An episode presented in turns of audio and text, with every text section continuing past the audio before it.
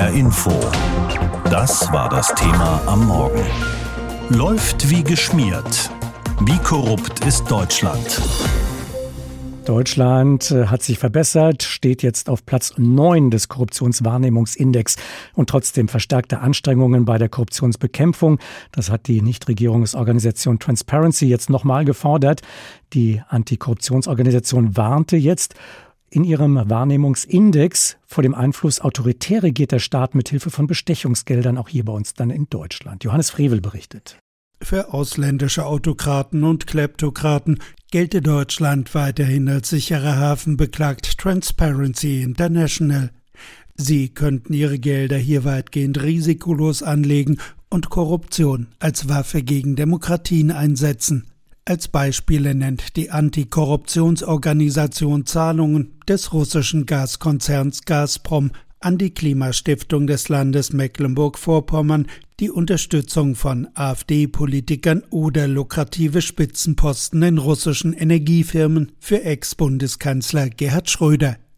Margarete Bause, Vizechefin von Transparency International Deutschland. Hier hat Russland ein Einflusssystem aufgebaut mit einem ehemaligen Bundeskanzler und hier wurde ganz konkret Einfluss genommen, dass Deutschland sich in eine große Abhängigkeit von russischen Energielieferungen begeben hat, was zu einem großen Schaden eben in Deutschland auch geführt hat. Also das sind Beispiele und Auswirkungen einer strategischen äh, Korruption, die eben auch Auswirkungen auf das Leben der Menschen hat. Transparency International Deutschland verlangte bei der Veröffentlichung des Korruptionswahrnehmungsindex schärfere Regeln etwa gegen Geldwäsche, Schattenfinanzkonstruktionen mit Briefkastenfirmen, eine verstärkte Bekämpfung der Wirtschafts- und Finanzkriminalität und auch von Abgeordnetenbestechung. Da haben wir ja erst beim Maskenskandal gesehen, dass Abgeordnete die Notlage in der Pandemie ausgenützt haben, sich persönlich bereichert haben,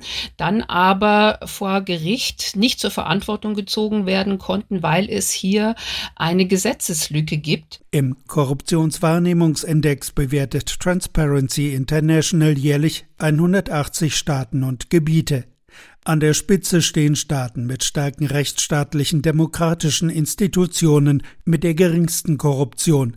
Aktuell sind das Dänemark, Finnland und Neuseeland. Deutschland verharrt ohne wahrnehmbare Fortschritte weltweit auf Platz 9, kritisiert Margarete Bause. Wir sehen halt auch keinen ausgeprägten Ehrgeiz und äh, spätestens jetzt nochmal der Korruptionsskandal im Europaparlament muss auch uns in Deutschland zu denken geben, was brauchen wir noch, um Korruption frühzeitig zu erkennen, um sie zu verhindern und wenn sie stattgefunden hat, auch entsprechend aufzudecken und zu bestrafen. Da können wir noch besser werden. Am Ende des weltweiten Rankings finden sich gescheiterte Staaten wie Syrien, Südsudan, Jemen und Libanon. Korruption ist ein großes, oft benutztes Wort im deutschen Strafrecht, aber kommt es so gar nicht vor. Dort ist vielmehr die Rede von Vorteilsannahme, Bestechlichkeit und Vorteilsgewährung. Was also ist Korruption? Korruption kommt aus dem lateinischen corruptio. Es steht für Verdorbenheit und Bestechlichkeit. Für Korruption braucht es immer eine Person, die in einer Machtposition sitzt und Entscheidungen trifft. Trifft sie diese Entscheidungen, um sich und andere zu bereichern, dann ist sie korrupt. Oft geht es dabei um Geld, teure Reisen, Restaurantbesuche, Dienstleistungen und Luxusgüter. Hierfür vermittelt die korrupte Person beispielsweise Aufträge, erteilt Genehmigungen, zahlt fingierte Rechnungen oder gibt interne Informationen weiter. Juristisch betrachtet können sich in Deutschland vor allem Amtsträger und Angestellte im öffentlichen Dienst strafbar machen, wegen Bestechlichkeit und Vorteilsannahme, nämlich wenn sie Geschenke oder Bargeld annehmen und dafür Diensthandlungen anbieten.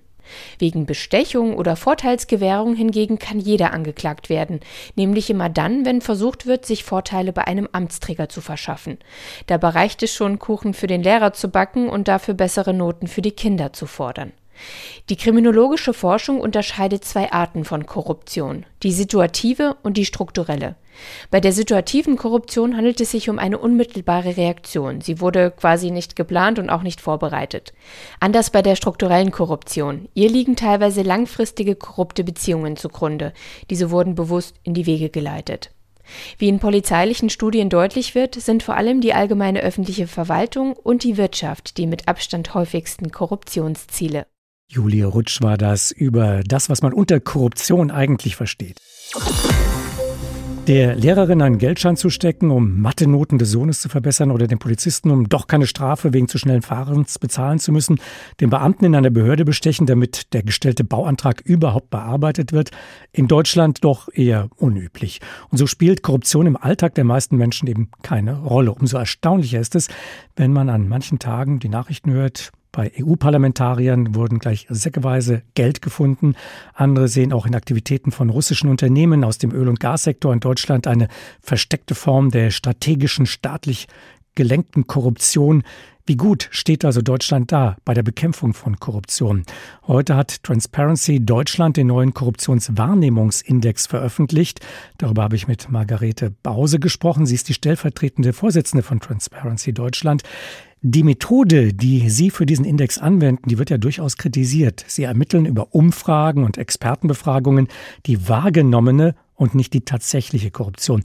Ist es nicht so, dass Deutschland dadurch, dass wir mehr über Korruptionsvermeidung, über Korruptionsfälle debattieren, diskutieren und berichten, schon als korrupter wahrgenommen werden könnten, als wir es tatsächlich sind?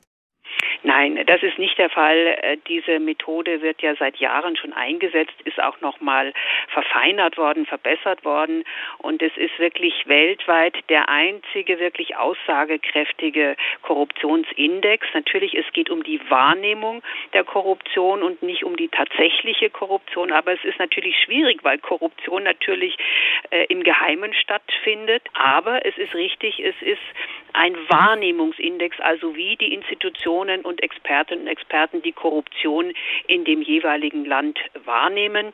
Deswegen glaube ich, kann man daraus auch in erster Linie Trends feststellen, welche Trends es da gibt und nicht den einen oder anderen Punkt rauf oder runter sozusagen da so auf die Goldwaage legen. Deutschland äh, kommt in diesem Jahr auf Platz 9 von 180 untersuchten Staaten.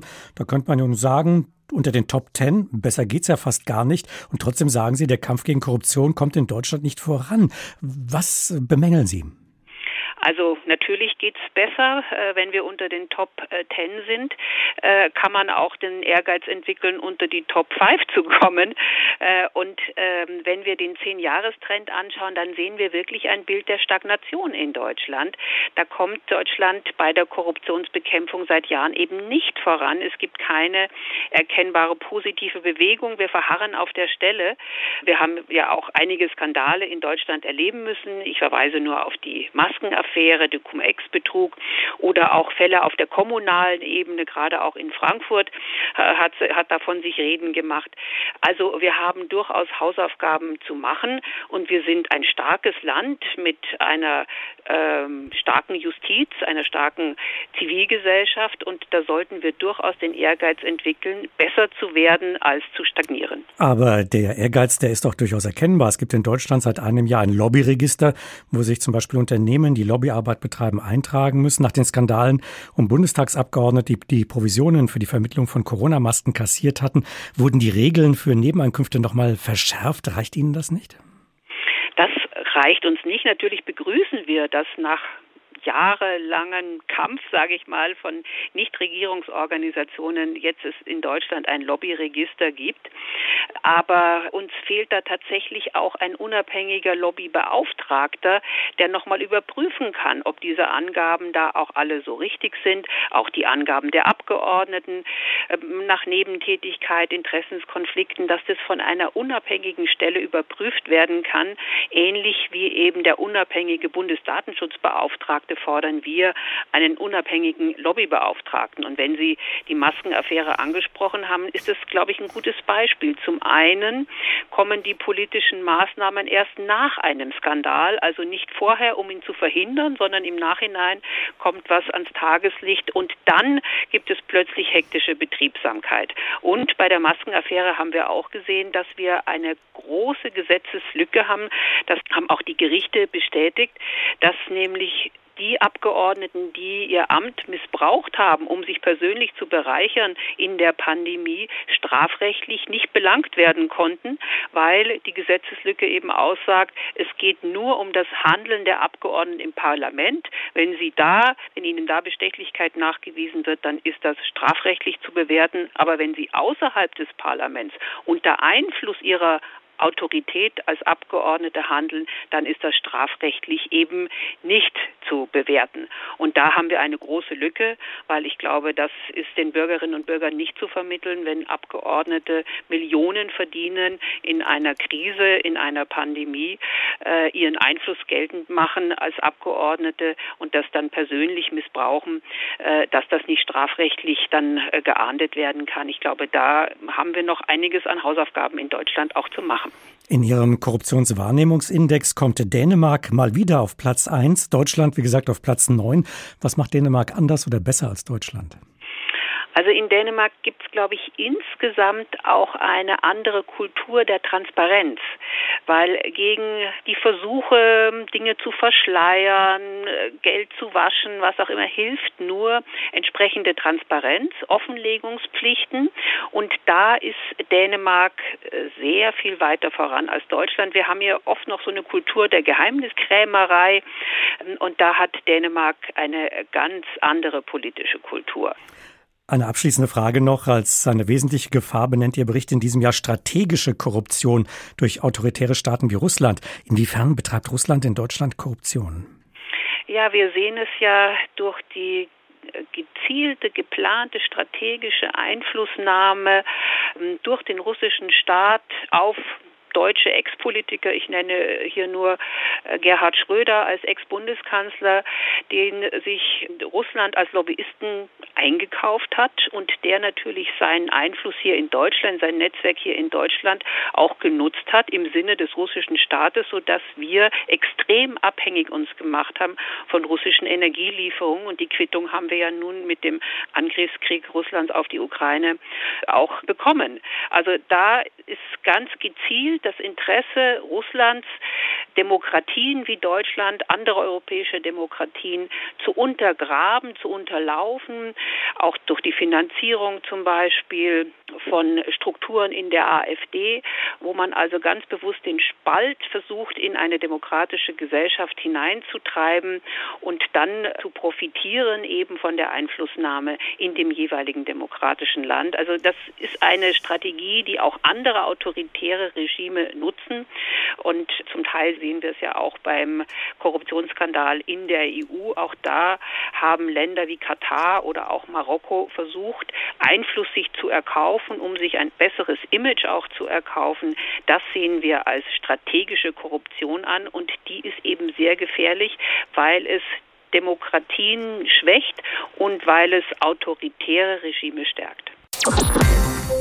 Transparency Deutschland, diese Nichtregierungsorganisation, attestiert Deutschland ja einen guten Platz im Korruptionswahrnehmungsindex, Platz 9 von 180 Staaten. Aber Korruption gibt es dennoch auch in Deutschland.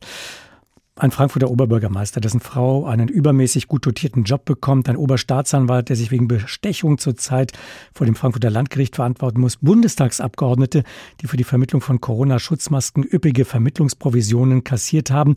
Nicht alles davon mag strafrechtlich am Ende wirklich relevant sein, aber es hinterlässt zumindest den Eindruck von Käuflichkeit, von unlauterem, moralisch angreifbarem Verhalten. Sind korrumpierte, gekaufte Funktionsträger sind Bestechung und Bestechlichkeit weiter verbreitet, als wir vielleicht gemeinhin annehmen. Darüber habe ich mit Professor Jens Ivo Engels gesprochen von der TU Darmstadt. Er ist Autor des Buches Alles nur gekauft, Korruption in der Bundesrepublik Deutschland 1949 bis 2012. Und ich habe ihn gefragt, ist Korruption heute häufiger als in der Vergangenheit? Kann man das so pauschal beantworten? Nein, das kann man nicht pauschal beantworten, einfach weil es unglaublich schwierig ist, Korruption zu messen, objektiv zu messen. Aber was man recht gut beobachten kann, ist die Frage, wie Korruption wahrgenommen wird. Und da kann man schon sehr eindeutig sagen, bis vor ungefähr 30 Jahren waren die meisten Deutschen davon überzeugt, dass es in Deutschland kein Korruptionsproblem gäbe. Und dann so ab ungefähr 1990 hat sich die Lage etwas geändert und es ist ein Bewusstsein dafür gewachsen, dass wir auch hierzulande immer wieder Korruptionsprobleme haben. Sie haben sich mit der Geschichte der Korruption in Deutschland beschäftigt. Einer der ersten großen Korruptionsskandale in der Bundesrepublik die Sie in Ihrem Buch schildern. Das war 1949 die Bundestagsentscheidung über die westdeutsche Hauptstadt. Es wurde Bonn und eben nicht Frankfurt, weil bei der entscheidenden Abstimmung Stimmen gekauft worden sein sollen, was übrigens nebenbei bemerkt dem Hessischen Rundfunk seinen markanten Rundbau am Dornbusch in Frankfurt beschert hat. Das hätte nämlich der Plenarsaal des Deutschen Bundestages werden sollen. Das aber nur ganz am Rande. Ähm, hat die Öffentlichkeit Korruption damals, mutmaßliche Korruption, einfach so hingenommen?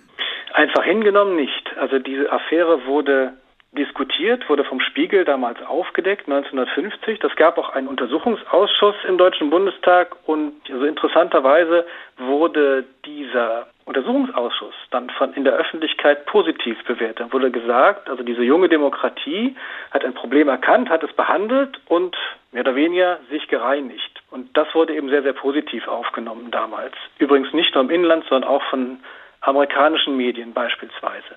Also auch hier die Medien, die Öffentlichkeit, die Korruption beobachten und heute sehr viel kritischer vielleicht bewerten noch als früher, als damals in den 50er Jahren. Was hat diese Veränderung bewirkt, die Sie auch vorhin beschrieben haben, so um das Jahr 1990 herum? Nach 1990 sieht sich Deutschland nicht mehr so stark in der preußischen Tradition. Außerdem gibt es seit 1990 eine breite Diskussion, auch international, über das Problem von Korruption, das eben als ein Hemmnis für demokratische Entwicklung, aber auch für wirtschaftliche Entwicklung seit dieser Zeit wahrgenommen wird. Da haben wir auch entsprechende Gesetze, was Korruption deutscher Unternehmen im Ausland angeht. Ähm, wenn Medien und Nichtregierungsorganisationen wie Transparency oder Abgeordnetenwatch ein Bewusstsein für Korruption schaffen, ist das eigentlich rundherum positiv oder entsteht damit nicht auch der Eindruck einer käuflichen, einer gekauften Republik, wenn permanent Alarm gerufen wird, sinkt damit nicht das Vertrauen in den Staat per se? Ich denke, beides ist richtig. Natürlich braucht man den Stachel im Fleisch sozusagen, man braucht die Kritik und die genaue Beobachtung. Aber Sie haben natürlich auch recht, wenn die Kritik übertrieben wird und wenn Kritik an relativ kleinen, marginalen Vorfällen sich zunehmend verdichtet äh, und dabei der Eindruck erweckt wird, äh, ja, die deutsche Politik sei grund auf korrupt, dann kann das natürlich zu so etwas wie Politikverdruss und Staatsverdruss beitragen. Ein Beispiel ist für mich äh, immer die Affäre um den früheren Bundespräsidenten Wulff, der ja sich großer Kritik ausgesetzt war, dem Vorwurf der Vorteilsnahme. Letzten Endes musste er deswegen zurücktreten, aber es stellte sich heraus, dass er eigentlich keinen äh, justiziablen Fehler begangen hatte. Und hier würde ich sagen, ist in der öffentlichen Debatte deutlich über das Ziel hinausgeschossen worden und sozusagen die, die Probleme, die sich über diese, die sich durch diese Diskussion ergaben, äh, sind größer als der Nutzen, der sich dann in einem, äh, also in der Kritik zeigen würde. Es werden ja ständig neue Regeln erlassen, Transparenzregeln, um Korruption einzudämmen. Werden wir uns darauf einstellen müssen, dass es neue, perfidere Formen vielleicht der Korruption geben wird in Zukunft, dass man sie also nie ganz wird beseitigen können? Ich denke, das ist sowas wie äh, ein historisches Muster. Wenn Regeln eingeführt werden, um bestimmte Praktiken, die Leuten Vorteile bieten, äh, zu verhindern, dann werden diese Leute sehr viel Energie darauf verwenden, um diese Regeln zu umgehen. Und man kann jetzt in der Unternehmensgeschichte auch feststellen, dass so Compliance-Regeln, die seit etwa 2000 ja zunehmend eingeführt wurden, dass die doch häufig auch dazu geführt haben, dass Umgehungsstrategien aufgebaut wurden. Also ja, wir müssen damit rechnen, dass neue Praktiken der Begünstigung und der Beeinflussung dann mit der Zeit entstehen werden. Das Prinzip eine Hand wäscht die andere kann ein Zeichen guter Kooperation sein. Es kann aber auch für Korruption stehen. Dann, wenn sich ein Amtsträger, wie es im Juristendeutsch heißt, einen Vorteil versprechen lässt und jemand anderem dafür einen Vorteil gewährt. Deutschland steht im Korruptionswahrnehmungsindex von Transparency International auf einem sehr guten neunten Platz. Aber einen Grund, sich entspannt zurückzulehnen, sei das nicht, sagt Transparency. Auch bei uns kommt es zu Korruption. Meist sind es ja Einzelfälle, aber jeder einzelne Fall für sich kann am Vertrauen in den Staat nagen. Volker Siefert hat drei aktuelle Fälle aus Hessen. Beim Thema Korruption in Hessen führt kein Weg an Peter Feldmann vorbei, weil er als Oberbürgermeister Vorbild für die öffentliche Verwaltung sein sollte, wie dieser Zuschauer bei Feldmanns Korruptionsprozess meint. Der Verlust der Glaubwürdigkeit und Integrität ist unabhängig von Strafverfolgungsmaßnahmen zu sehen in meinen Augen. Und der Verlust der Glaubwürdigkeit ist viel, viel früher. Ich erwarte von dem Oberbürgermeister mehr, als dass er sagt, man kann mir keine Straffälligkeit nachweisen. Das Frankfurter Landgericht verurteilte den inzwischen abgewählten Feldmann zu 120 Tagessätzen a 170 Euro. Vor allem, weil seine Frau von der AWO ohne entsprechende Berufserfahrung zur Kita-Leiterin gemacht worden war.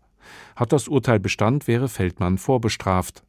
Ein ehemaliger Mitarbeiter des Frankfurter Amtes für Bau und Immobilien wartet noch auf sein Urteil. Der 44-Jährige koordinierte die Schulreinigungen und soll 146.000 Euro Schmiergeld angenommen haben. Angefangen hatte alles mit 6000 Euro für eine Badezimmerrenovierung, dann kam ein Tablet für die Tochter dazu, eine Rolex-Armbanduhr für sich, eine Reise mit der Familie ins österreichische Ischgl. Am Ende soll er monatlich 5000 Euro in Bar kassiert haben. Das Geld kam von einem Reinigungsunternehmer, dem er im Gegenzug half, an Aufträge zu kommen. Der Bauamtsmitarbeiter ist geständig, ihn dürfte eine Haftstrafe von bis zu vier Jahren erwarten. Die inoffizielle Liste der größten Korruptionsskandale der letzten Jahre in Hessen führt Alexander B. an. Der Korruptionsbekämpfer bei der Generalstaatsanwaltschaft flog auf, weil er jahrelang Schmiergeld für Gutachten kassiert haben soll sein Verteidiger Andreas Hohnl. Das macht das Verfahren hier so besonders. Das ist also kein Verfahren wie jedes andere oder dass ein Staatsanwalt mal vielleicht betrunken Auto gefahren ist. Wenn man als Mensch drauf guckt, jetzt nicht als Jurist, dann muss man sich ja darauf verlassen können, dass die Justiz funktioniert. Und er weiß, durch die Annahme von Geld, äh, Korruption hat er dem Ansehen der Justiz schweren Schaden zugefügt. Das Verfahren gegen Alexander B. vor dem Landgericht dauert noch gut zwei Monate.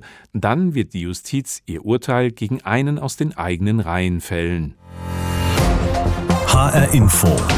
Das Thema. Wer es hört, hat mehr zu sagen.